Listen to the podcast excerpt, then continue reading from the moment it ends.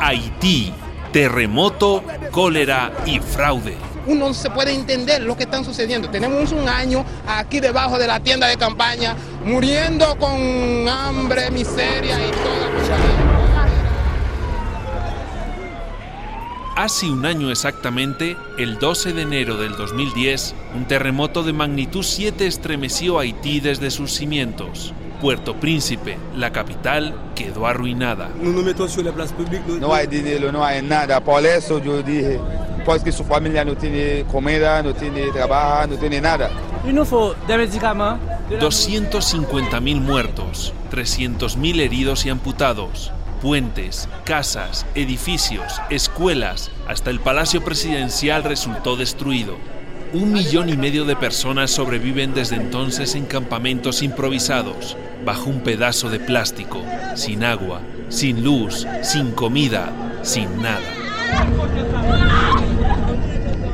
Centenares de mujeres y niñas han sido violadas por las condiciones tan inseguras en los campos de refugiados.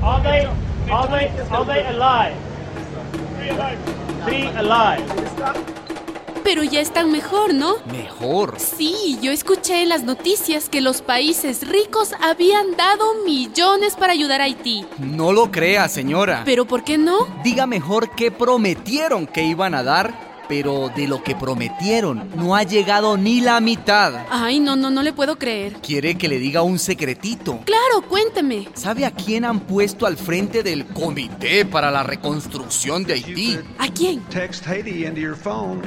Al expresidente gringo Bill Clinton. ¿Pero y eso qué tiene de malo? Bueno, que lo que ha hecho Bill Clinton es canalizar el dinero de la ayuda hacia los contratistas gringos. ¿Ah, sí? Escucha este dato, mire.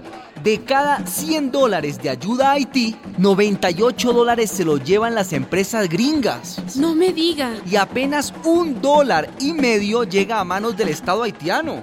Para las empresas gringas, por supuesto, el terremoto ha sido un premio gordo.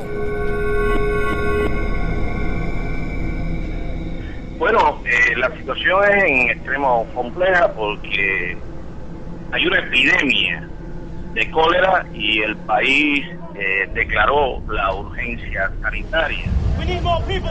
Y atrás del terremoto vino el cólera. Unos militares de la misión de Naciones Unidas contagiaron esta terrible epidemia que apareció en la meseta central de Haití y ya se ha propagado por todo el país con un saldo inicial de 3.500 muertos y más de 100.000 personas enfermas. La propagación empezó en la zona de Mirbalé, en la cabeza del río.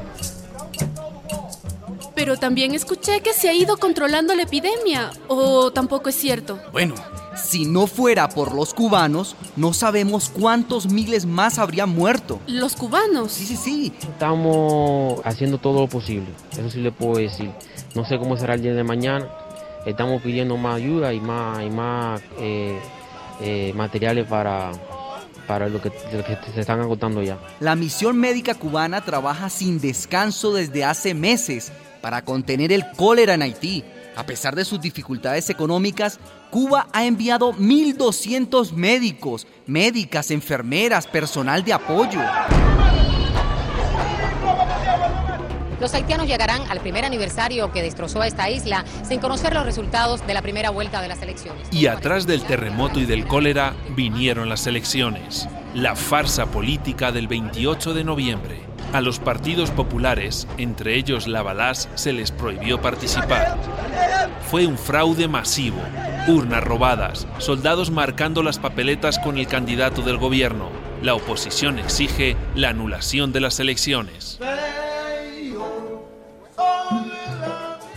Me disculpa nuevamente, señor, pero yo leí que los observadores de las Naciones Unidas dijeron que, pues a pesar de todo, las elecciones eran válidas. Tenían que decirlo, señora. ¿Y sabe usted por qué? ¿Por qué? Dígame. Porque hay mucho dinero en juego. El secretito que le dije antes.